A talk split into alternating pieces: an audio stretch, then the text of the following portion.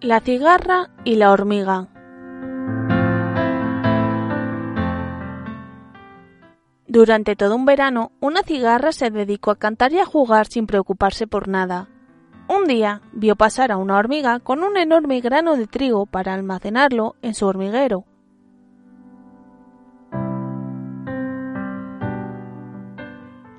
La cigarra, no contenta con cantar y jugar, decidió burlarse de la hormiga y le dijo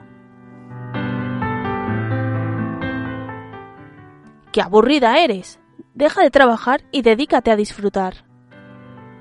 La hormiga, que siempre veía la cigarra descansando, respondió Estoy guardando provisiones para cuando llegue el invierno. Te aconsejo que hagas lo mismo. Pues yo no voy a preocuparme por nada, dijo la cigarra. Por ahora tengo todo lo que necesito. Y continuó cantando y jugando.